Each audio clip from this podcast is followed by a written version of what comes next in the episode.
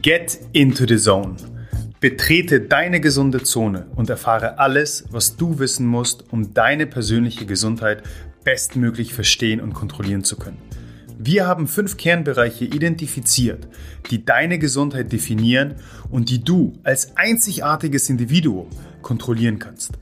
Ernährung, Bewegung, Regeneration, Pflege, Geisteshaltung. Das übergreifende Ziel ist klar. Ein gesundes, glückliches und langes Leben. Auf dem Weg dorthin befragen wir gemeinsam mit mir, Host und Director of Human Optimization Mishek Dama, Experten, klären deine Fragen, nehmen Mythen auseinander und optimieren dich zu Bestleistung. Welcome to the Zone.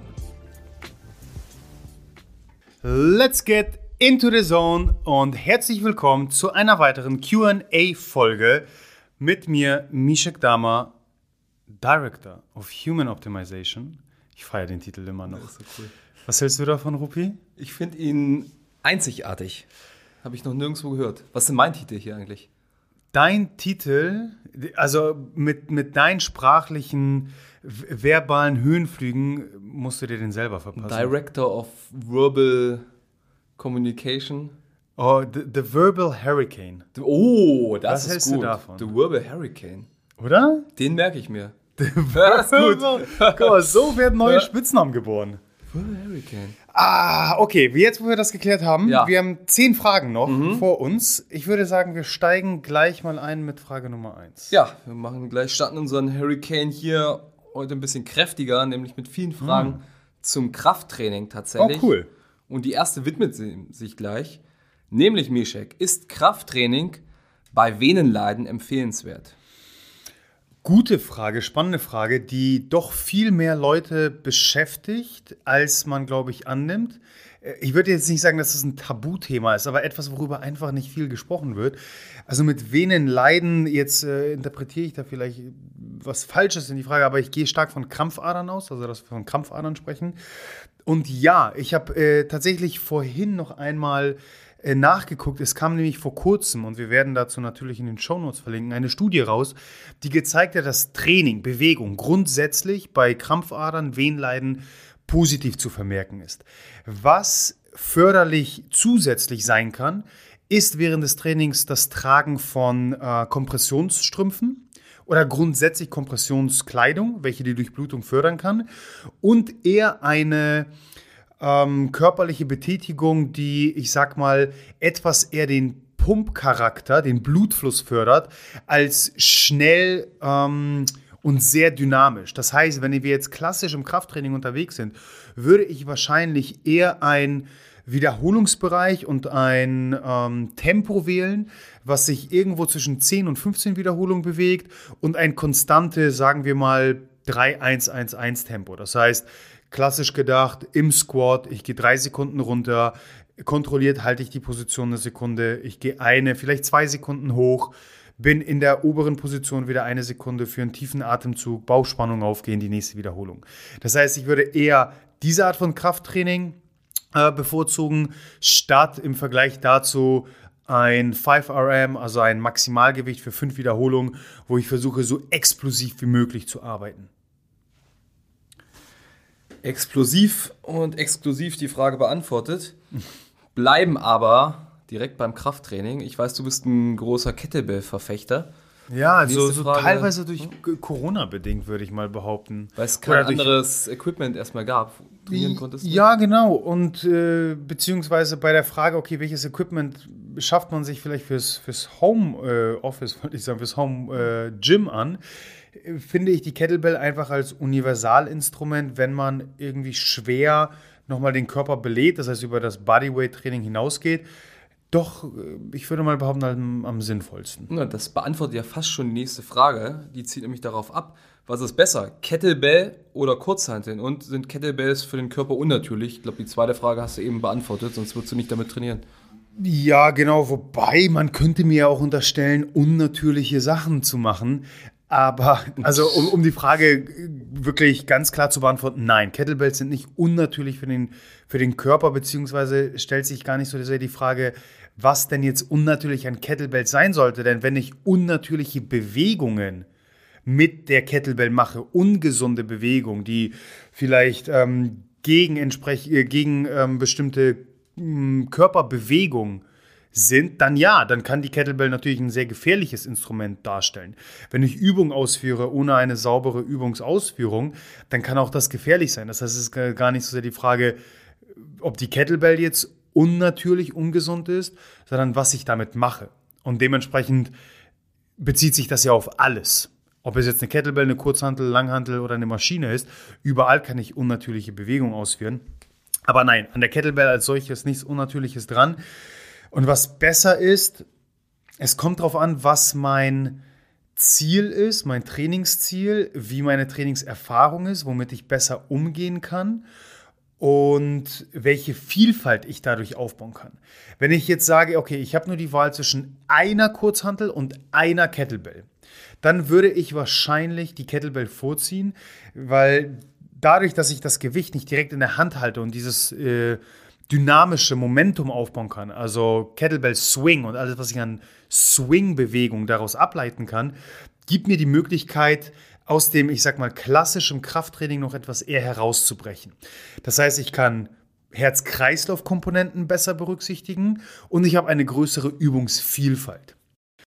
Wenn ich absoluter Beginner bin und das erste Mal überhaupt mit zusätzlichem Gewicht arbeite, würde ich mal behaupten, dass die Kurzhantel etwas mehr Sicherheit mit sich bringt und dementsprechend etwas sinnvoller eingesetzt werden kann.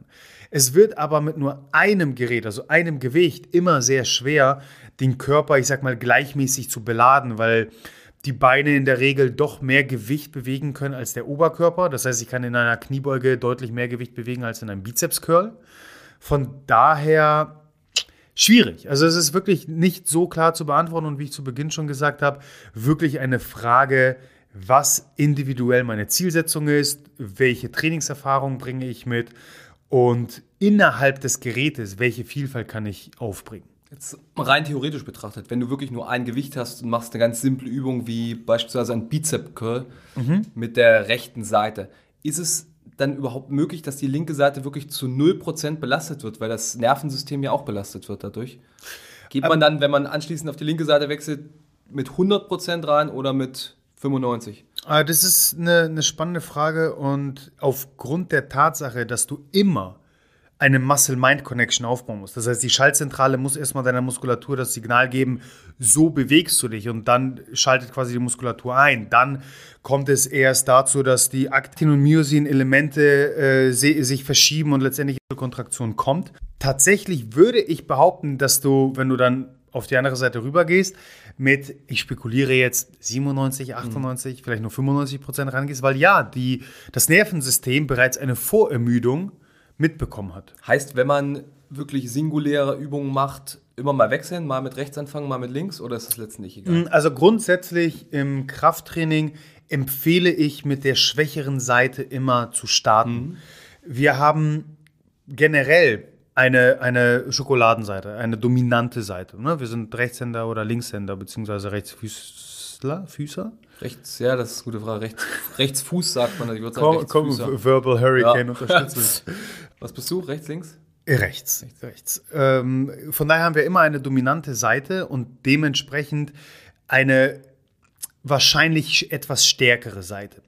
Von daher empfehle ich immer mit der schwächeren Seite zu starten und die Wiederholungszahl dementsprechend anzupassen. Das heißt, ich will 10 Wiederholungen, drei Sätze machen, im, nehmen wir mal jetzt den Bizeps Curl und links ist meine schwache Seite, dann starte ich immer mit, mit links und im dritten Satz schaffe ich vielleicht nur acht Wiederholungen und dann werde ich mit rechts, auch wenn ich neun oder gar zehn schaffen würde, auch mhm. nur acht machen, um so ein bisschen, ich sag mal, das Ganze auszubalancieren. Ja.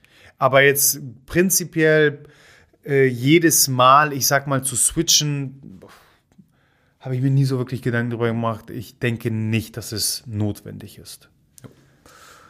Morgens fängst du ja auch schon an mit dem Sport, allerdings nicht mit so ganz hartem Sport, sondern es geht eher um die Bewegung bei der Morgenroutine. Mhm. Und einer deiner Zuhörer macht morgens 100 Hampelmänner, bürstet sich trocken und duscht kalt. Möchte aber wissen, was ist die optimale Reihenfolge? Hampelmänner, Trockenbürsten, kalt duschen? Whatever fits to you. also wirklich, das ist wieder eine Frage der Individualität. Alle drei Elemente sind sinnvoll und äh, tolle Bestandteile einer Morgenroutine. Es ist Bewegung mit drin, es ist Homesis mit drin, also ein, ein externer Stressfaktor, äh, der unter anderem dazu führt, dass das Immunsystem ähm, gestärkt wird, dass äh, dieser dieses Yin- und Yang-Prinzip aus Parasympathikus und Sympathikus, also Fight-of-Flight-Modus und Rest-and-Digest-Modus berücksichtigt wird. Ähm, es wird auf etwas entspanntere Art durch das Trockenbürsten die Durchblutung gefördert. Ich kann nur sagen, wie ich rangehen würde. Also das Kaltduschen würde ich als allerletztes machen, weil ich davon ausgehe, dass ich bei den Hampelmännern vielleicht doch irgendwie so ein bisschen ins Schwitzen komme. 100 Stück, das kann schon sein. Äh, von daher ist für mich irgendwie das Kaltduschen immer so der Abschluss. Aber abgesehen davon, ich, ich persönlich doch, ich würde das Trockenbürsten als erstes angehen, um auf eine entspannte, mit wenig, wenig physischem Stress verbunden, äh, die Durchblutung zu fördern. Dann würde ich in Bewegung gehen in dem Fall die 100 Hampelmänner und in, im Abschluss einmal kalt duschen. Machst du es immer noch jeden Morgen? Nein. Nein, ich werde diese Woche noch, weil gerade mein äh, Journal, mein Dranbleiben-Journal mhm. gerade zu, zu, Ende geht, also 20 Wochen. Äh, wir sind in der 20. Woche gerade tatsächlich des Jahres und äh, so, so lange geht quasi das, der, der Gewohnheitstracker vorne im Buch.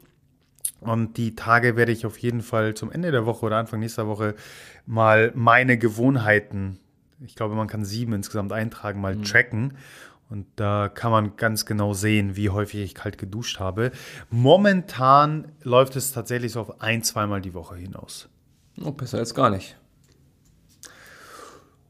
Jetzt gibt es Bewerbung hier bei der Blue Zone. Hm. Wie Hau wollt raus. Denn, ja, wie wollt ihr die Blue Zone vergrößern? Sind Mitarbeiter gesucht? Tatsächlich ja.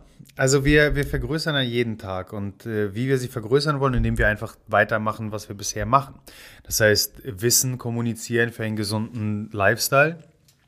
Und wir finden, ich würde nicht sagen jeden Tag, aber also jeden Tag gibt es Fortschritt, neue Wege, Möglichkeiten, Optionen, wie wir das am besten bewerkstelligen können.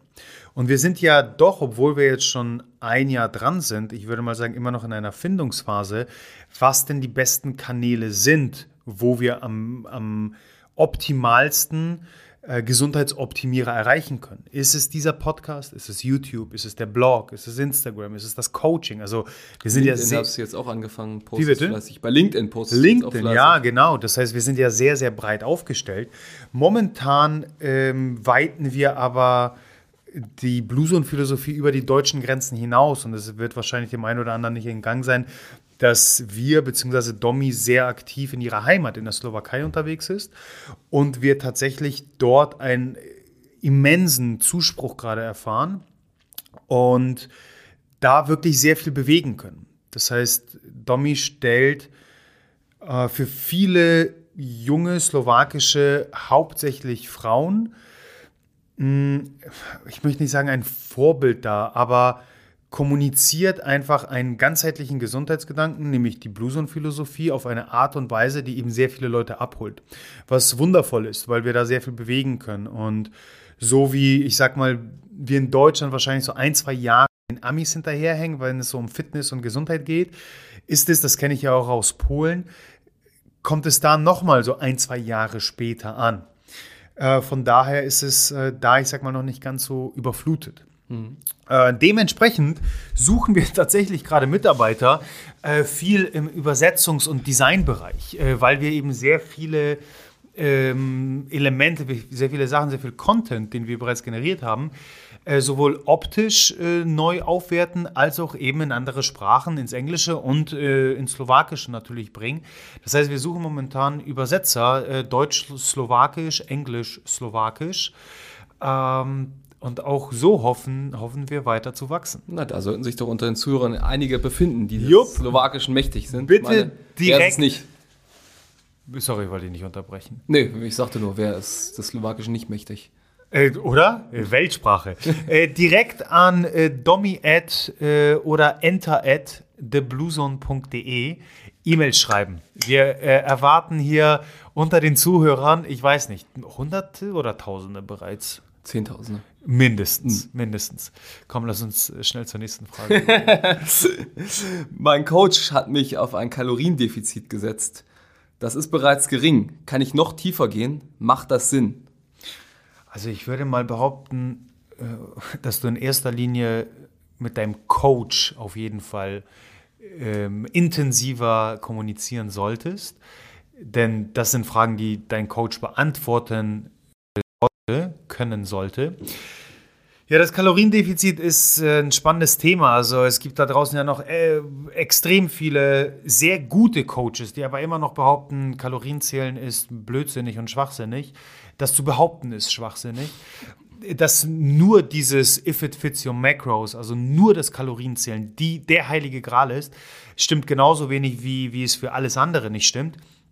Aber es ist eine extrem entscheidende Komponente, wenn es darum geht, deine Körperkomposition verändern zu wollen. Von daher sollte man das schon im Blick haben. Es geht nicht darum, sein Leben lang alles auf eine Waage zu setzen und alles in, ein, in eine Tracking-App äh, einzutragen, es sei denn, du bist Sheldon Cooper-like unterwegs und, und liebst es einfach und bist ein bisschen OCD. Aber ansonsten ist es nicht das Ziel, das ganze Leben dies zu, äh, zu machen, aber zumindest über einen gewissen Zeitraum. So, jetzt ist natürlich die Frage, wie tief das Kaloriendefizit bereits ist und ob es nicht bereits ausreichend ähm, ist. Denn ja, ein Kaloriendefizit ist sicherlich notwendig, wenn man Körpergewicht, im besten Fall Körperfett verlieren möchte aber man kann es auch zu gut meinen. Und dann kommt nämlich die zweite äh, wichtige Komponente, die zweite Seite der Medaille, ähm, die hormonelle Balance ins Spiel.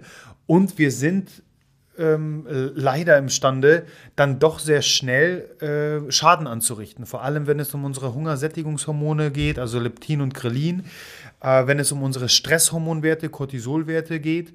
Ähm, die können wir sehr schnell nach oben treiben, was dann dazu führt, dass der Körper quasi sich weigert, weiter abzunehmen.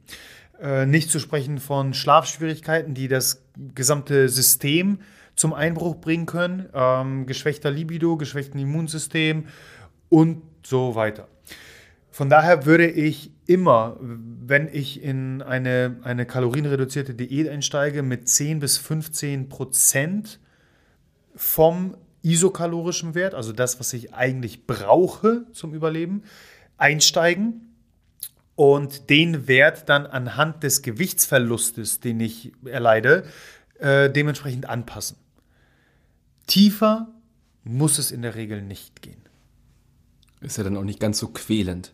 Ja, genau. Das ist ja, genau. Das ist ja immer die Frage, was ist mein Ziel? Worauf arbeite ich hin? Ist es die vier Wochen Crash-Diät, weil die Hochzeit bevorsteht und ich im Kleid einfach wundervoll aussehen mhm. möchte? Dann ist das auch okay. Klar. Dann muss man aber auch damit rechnen, dass es zum Jojo-Effekt kommt. Ähm, oder möchte ich doch einen langfristigen, gesunden Lifestyle aufziehen? Und dann muss es eben, sollte es nicht ganz so radikal zu Werke gehen. Ich merke gerade, ich habe eine Frage ausgelassen, aber die nächste, die hole ich auf jeden Fall nach, ganz am Ende. Aber die nächste passt auch so gut zu dem Thema, dass wir die jetzt direkt anschließen. Beginn einer Diätphase mit zweimal Training pro Woche. Kann ich auch mehr trainieren oder führt das zu Übertraining? Auch da tue ich mich schwer, die Frage pauschalisiert zu beantworten, beziehungsweise kann ich es gar nicht. Und es ist individuell sehr, sehr unterschiedlich. Denn wo starte ich? Bin ich ein Ex-Athlet, der sechsmal die Woche, zweimal pro Tag trainiert und jetzt mit zweimal die Woche einsteige, wo ich sicherlich das Trainingsvolumen erhöhen kann, weil mein Körper die Muscle Memory da einiges abgespeichert hat und weiß, okay, die Belastung kann noch deutlich höher geschraubt werden. Oder habe ich die letzten fünf, wenn nicht gar zehn Jahre ähm, gar keinen Sport getrieben? Und dementsprechend sind zwei Einheiten beantworten. Ich würde anfangen, auf äh, die, die persönlichen Körpersignale zu hören.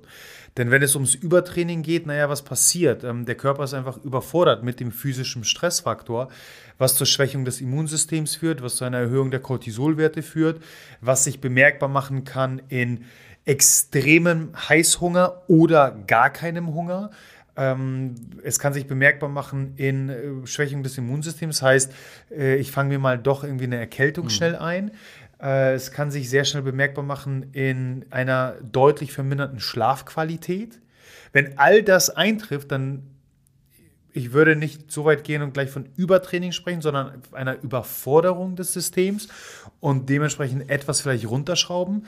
Wenn ich mich gut fühle, wenn ich Fortschritt mache, dann würde ich immer Baby-Step-like eine Progression einleiten. Das heißt, zweimal die Woche ist ein super Einstieg. Wenn das drei, vier Wochen aufrecht gehalten werden kann und, und weiterhin man Fortschritt erzielt, dann kann ich schauen, ob ich entweder das Training erhöhe oder eine andere Komponente mit ins Spiel bringe, die Kalorien weiter reduziere. Ich würde nie beide Komponenten eingehen. A, weil es dann doch etwas zu viel sein kann. B, ich bin großer Fan ähm, der, der Kontrolle. Um, ähm, if you can measure it, you can manage it. Wenn ich jetzt beide Komponenten einbeziehe, dann fällt es deutlich schwerer zu beurteilen, was führt jetzt bei mir individuell eher zum Erfolg. Eine Erhöhung des Trainings oder eine Reduzierung der Kalorien. Und dementsprechend habe ich wieder einen Erfahrungswert gesammelt, den ich auch zukünftig wieder einsetzen kann. Mhm. Viel Erfahrung hast du ja ohnehin aufgrund deiner Biografie schon mit Ernährung. Hm. Die nächste dreht sich jetzt mal um Ernährung. Wie viele und welche Ballaststoffe sollte ich zu mir nehmen? Muss ich sie überhaupt aufnehmen? Ja, sehr, sehr spannende Frage. Ich gehe stark davon aus, dass ich das äh, auf den letzten Solo-Podcast Ist doch, was du willst, ne? Ist doch, was du willst. Genau, vorletzte, vorletzte Folge, äh, wo ich unter anderem eben beschreibe, wie irritierend und verwirrend die Ernährungswissenschaften doch sein können. Hat sich eigentlich irgendeiner von den von dir kritisierten Fitnesstrainern oder Ernährungsspezialisten nein. gemeldet? Nein, nein. Ich habe ja ganz bewusst auch Namen ja. gemieden und ähm, es war auch nicht meine Absicht, dass sich da jetzt irgendjemand auf die Füße getreten fühlt. Ähm, denn wir, wir alle, und das habe ich in der Folge auch gesagt, haben zumindest in der Vergangenheit auch mal sehr schwarz und weiß das Ganze dargestellt, sehr polarisiert, mhm. was teilweise auch notwendig ist, um vielleicht so einen Hallo-Wach-Moment zu erzielen. Aber ja, in der Folge glaube ich, habe ich ganz deutlich gemacht, dass das nicht die Lösung am Ende des Tages sein kann. Und unter anderem habe ich eben beschrieben, wie irritierend es sein kann, wenn man von wirklich renommierten Experten auf der einen Seite hört, dass Ballaststoffe sehr, sehr sinnvoll sind, auf der anderen Seite äh, überhaupt nicht notwendig, also überhaupt nicht essentiell. Von daher tue ich mich sehr schwer mit der Frage, weil ich es auch immer noch nicht beantworten kann und wir Individuen erleben, die in beide Gruppen fallen. Ähm, das heißt, es sind wirklich in einem Extrem, ich sag mal, die Carnivore-Anhänger, die extrem Carnivore-Anhänger, die wirklich komplett auf äh, pflanzliche Lebensmittel und dementsprechend auf Ballaststoffe verzichten. Und dann haben wir eben die extrem Veganer, äh, die wahrscheinlich deutlich mehr Ballaststoffe zu sich nehmen als äh, die, die generelle Empfehlung die bei äh, roundabout 30 Gramm in Deutschland liegt. Und es ist unter Veganern nicht unüblich, 100 und mehr Gramm aufzunehmen. Von daher auch hier wieder äh, habe ich leider keine andere Wahl, als auf die äh, individuelle Einzigartigkeit zunächst einmal zu verweisen, wie wir funktionieren. Und aus eigener Erfahrung, sowohl persönlich, Domi wird das auch bestätigen, als auch in sehr vielen Coachings, kann ich bestätigen, dass Ballaststoffe eine sehr entscheidende Komponente darstellen, wenn es um den Erfolg eines gesunden Ernährungsstils geht. Denn Ballaststoffe haben die Kunst vor allem in kalorienreduzierten Diäten, ähm, das Aufrechterhalten dessen zu unterstützen aufgrund der Tatsache, dass ähm, sie sehr sättigend sein können und dementsprechend dazu führen, dass trotz Kaloriendefizit man sich doch eher an sein, seine Diät hält. Dementsprechend bin ich sehr großer Fan von sowohl wasserlöslichen als auch unlöslichen Ballaststoffen. Und so wie wir grundsätzlich immer davon sprechen, sofern keine individuellen Unverträglichkeiten, Allergien vorliegen, sich breit aufzustellen in der Ernährung, sehr vielfältig. äh, sehe ich genau den gleichen Ansatz auch bei Ballaststoffen. Das heißt, ich möchte sowohl äh, wasserlösliche Ballaststoffe wie Pektin, also Stichwort Obst und Gemüse aufnehmen, aber auch sehr viele förderliche präbiotische Ballaststoffe wie Inulin zum Beispiel, wie resistente Stärke, die ich in ähm, nicht ganz so reifen Bananen oder in gekochten und wieder abgekühlten Kartoffeln wiederfinde. Wir arbeiten sehr viel in der Küche, vor allem wenn wir backen, mit äh, Flohsamenschalen, mhm. mit Johannesbrotkernmehl, Guarkernmehl.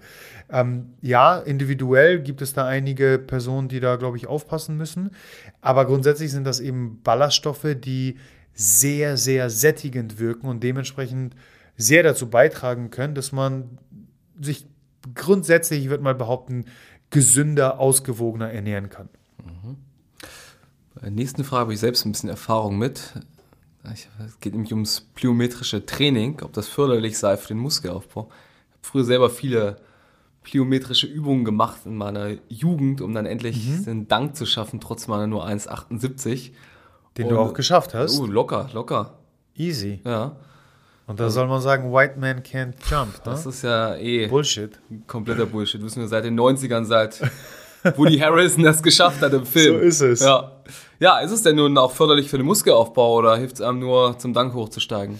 Ja, spannende Frage. Ich äh, werde auf jeden Fall in den Shownotes einmal verweisen zu einer recht aktuellen Studie von Brad Schönfeld, einer der Pioniere im Krafttraining grundsätzlich, wenn es um ähm, evidence-based äh, Material geht, also wirklich alles, was mit Studien hinterlegt ist, hat auch etliche Bücher geschrieben, die wirklich sehr wissenschaftlich fundiert sind äh, zum Thema Krafttraining. Und wenn ich mich recht entsinne, hat die Studie gezeigt, dass plyometrisches Training, also alles, was ich sehr explosiv ausführe im Gym, ähm, äh, ich glaube, verbildlich am besten Sprünge ähm, doch förderlich sein können für den Muskelaufbau. Das heißt, wir verabschieden uns von diesem klassischen Bild des Hypertrophie-Trainings, 8 bis 12 Wiederholungen oder mindestens eine Time under Tension von 40 Sekunden und stellen fest, dass auch andere Komponenten wie eben plyometrisches Training, ähm, ich sag mal sechs maximal äh, dynamisch ausgeführte Sprünge, auch den Muskelaufbau fördern können. Am Ende des Tages glaube ich auch hier, dass äh, die, die optimale Lösung in so einem Hybrid liegt, wo wir beide Komponenten mit berücksichtigen, wo wir auch aufgrund der verbesserten Muscle-Mind-Connection ein Maximalkrafttraining mal eingehen. Das Ganze dann ähm, smart in Trainingszyklen geplant. Das heißt, ich habe mal einen Block von vier bis acht Wochen ganz grob im Maximalkrafttraining. Daraus würde ich in einen Hypertrophie-Zyklus gehen. Daraus würde ich in einen plyometrischen äh, Trainingszyklus mhm. gehen. Ja, ich denke, damit können wir durchaus die Muskeln zum Wachsen bringen. Kommt zur vorletzten Frage. Und nun geht es um den nüchternen Blutzucker von über 100. Hm. Ist das schlecht? Äh, also es geht besser. ähm, ich, äh, jetzt ist natürlich die Frage, wie es gemessen wurde und ähm, ob es äh, zum Beispiel über so ein CGM, Continuous Glucose äh, Measurement Gerät passiert, also wo kontinuierlich gemessen wird und ich quasi den Verlauf richtig verfolgen kann, ist es äh, durch einen Pieks in den Finger eine, eine Einmalblutung. Dann äh, selbstverständlich, wie immer, müssen wir uns erstmal so ganz banal der Frage stellen, wurde denn richtig gemessen? Denn ein nüchtern Blutzucker ähm, von über 100 ist ich sag mal, suboptimal. Also das sind leicht erhöhte Blutzuckerwerte. Ähm, auch hier ist erstmal natürlich die Frage, wurde das einmalig gemessen und gab es im Vorfeld, also am Vorabend, äh, den Netflix-Abend mit drei Ben Jerry Eimern? Oder in deinem Fall Knoppers? Oder in meinem Fall äh, 18 Knoppers, wo ich immer noch einfach äh, erhöhte Blutzuckerwerte wahrscheinlich am nächsten Morgen feststellen werde? Oder ist es tatsächlich kontinuierlich jetzt schon bereits seit ähm, ein, zwei Wochen der Fall, obwohl ich keine Ahnung, um 18 Uhr bereits meine Essensaufnahme beendet habe, 21, 22 Uhr brav ins Bett gehe, dazwischen gab es noch einen Verdauungsspaziergang, dann würde ich mal behaupten, sind die Werte leicht erhöht. Also wir sprechen von kontinuierlichen Werten von 140 Milligramm pro Deziliter Blut, an der Stelle auch nur äh, nochmal erwähnt, ähm, sprechen wir von äh, einem diabetischen Zustand. Das heißt, wir sind noch weit davon entfernt. Aber nichtsdestotrotz wollen wir eigentlich am Morgen einen nüchternen Blutzuckerwert von unter 100 haben. Äh, was auch noch äh, eine Rolle spielt, ist der sogenannte Dawn-Effekt am Morgen. Äh, der Dawn-Effekt äh, beschreibt einfach nur, wie die Leber Glucose freisetzt durch die Cortisolproduktion, die morgens ähm, ausgelöst wird. Es ist ein Aktivierungssignal des Körpers und äh, wir kriegen letztendlich einen Energieschub. Das heißt, wir werden morgens einen leichten Anstieg wahrnehmen durch eben diesen Dawn-Effekt. Und ähm, bei manchen Individuen kann es sein, dass dieser eben stärker ausfällt, lässt, welche dann aber wieder abfallen. Dementsprechend empfehle ich eher, wenn gemessen wird mit so einem kontinuierlichen Glukosegerät, wo man eben diese Kurve ganz gut verfolgen kann, im Gegensatz zu einem Einmalwert. Welche Empfehlung würdest du dem Klienten jetzt aussprechen, der den nüchternen Blutzucker von über 100 hat? Naja, je nachdem, wie es eben gemessen mhm. wurde, was ich im Vorfeld meinte, ist es jetzt ein einmalig gemessener Wert mit besagter Ben Jerry's Sagen wir, Party? Es ist, es ist ein regelmäßiger Wert, der auftritt. Dann würde ich auf jeden Fall ähm, empfehlen, einmal an mishak.theblueson.de eine Mail zu schreiben, äh, weil auch da müssen wir dann individuell betrachtet das, das gesamte Paket uns anschauen. Das heißt, sämtliche Lifestyle-Faktoren berücksichtigen. Wie ist der Schlaf? Wie ist die Ernährung? Wie ist äh, die Bewegungskomponente? Und dementsprechend, wodurch werden die ähm, erhöhten äh, Blutzuckerwerte provoziert.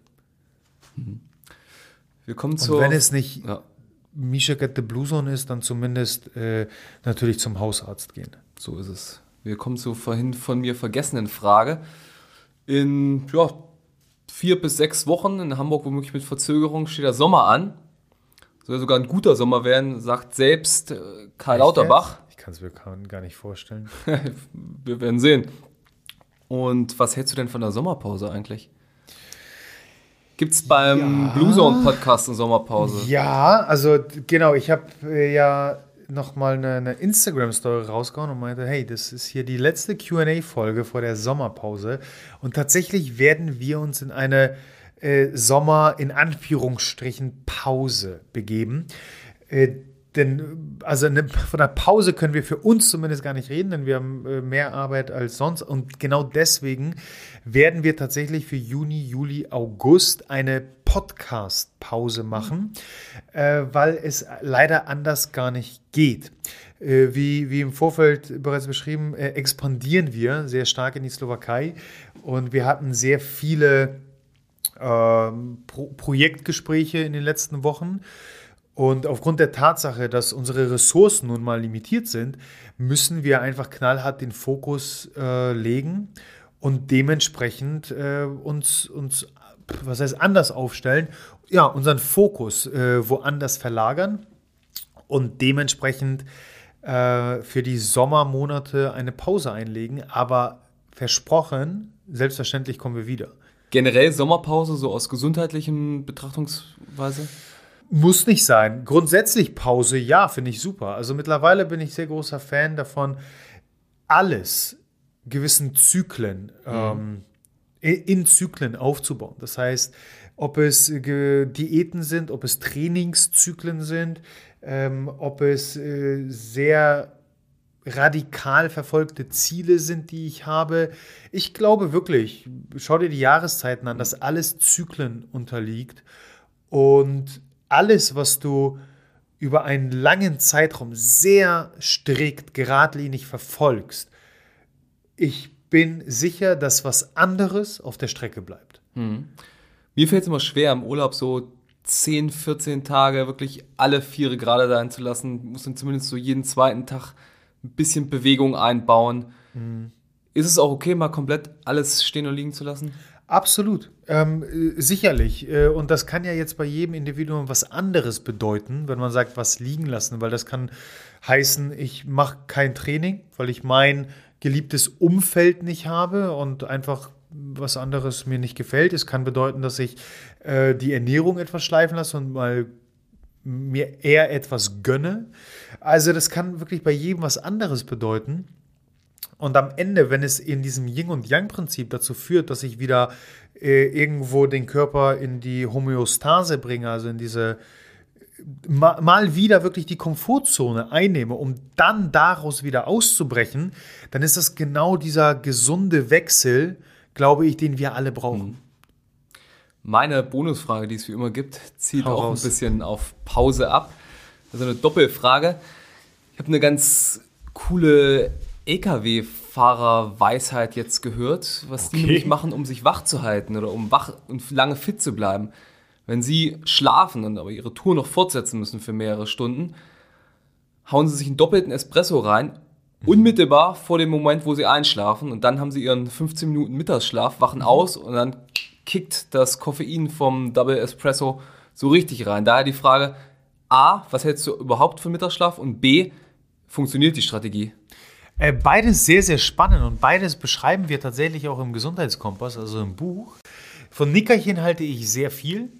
Äh, spätestens auch seit der Masterclass von Matthew Walker, der das äh, beschreibt tatsächlich, so wie du es gerade gesagt hast, nicht länger als 15, mhm. max 20 Minuten. Das heißt, ich will keine REM- oder Tiefschlafphase, sondern wirklich nur ein kurzes Ausnocken.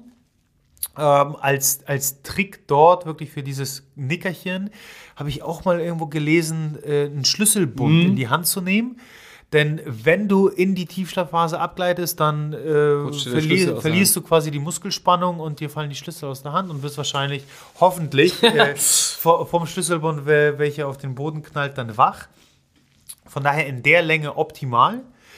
Äh, persönlich, äh, leider komme ich nur nicht dazu, aber immer wenn es ging, war ich ein großer Fan des Nickerchens. Am besten getimed sechs bis acht Stunden nachdem du aus der Nachtphase hm. aufwachst. Mhm. Weil wir dann in unserem zirkadianen Biorhythmus äh, dieses klassische Mittagstief mhm. am ehesten haben und da wir das am besten dementsprechend auffangen können. Äh, da das, äh, jetzt wollte ich schon Nikotin sagen, Koffein natürlich, ähm, erst nach 15 bis 20 Minuten sei, seine Kraft entfaltet, mhm. äh, seine Wirkung zeigt, ist der doppelte Espresso oder Kaffee direkt vor dem Nickerchen optimal getimt. Denn mit dem Aufwachen hast du dann den Nikotinkick und den Koffein, halt, jetzt warst äh, du wieder beim Nikotin? Scheiße, ich weiß nicht, was ich damit habe. äh, beim Koffeinkick ähm, und bist damit perfekt für die zweite Tageshälfte gewappnet. Dann würde ich sagen, starten wir ausgeschlafen in die Podcast-Sommerpause, Mischek. So ist es. Rupi, ich danke dir vielmals. Ich danke jedem Zuhörer, das, da, das draußen, da draußen. Nächste Woche gibt es noch ein Solo meinerseits und bis dahin wünsche ich dir alles Gute. Ciao. Ciao. Danke, dass du deine wertvolle Zeit heute mit uns verbracht hast. Solltest du das Gefühl haben, dass die hier vermittelten Inhalte deine Gesundheit optimieren können und auch anderen weiterhelfen können, dann teile diese Erfahrung mit mindestens einer weiteren Person und hilf uns, diese Community weiter wachsen zu lassen. Über die Gesundheit des Individuums hinaus können wir nur so als Nation eine gesündere und glücklichere Identität annehmen. Wenn du es kaum bis zur nächsten Folge abwarten kannst, dann abonniere diesen Kanal, um sicher keine weitere Folge zu verpassen. Darüber hinaus besuche uns auf Instagram, Facebook, auf unserer Webpage oder YouTube. Die entsprechenden Links findest du in den Show Notes. Die Wissenszone deiner Gesundheit wartet auf dich.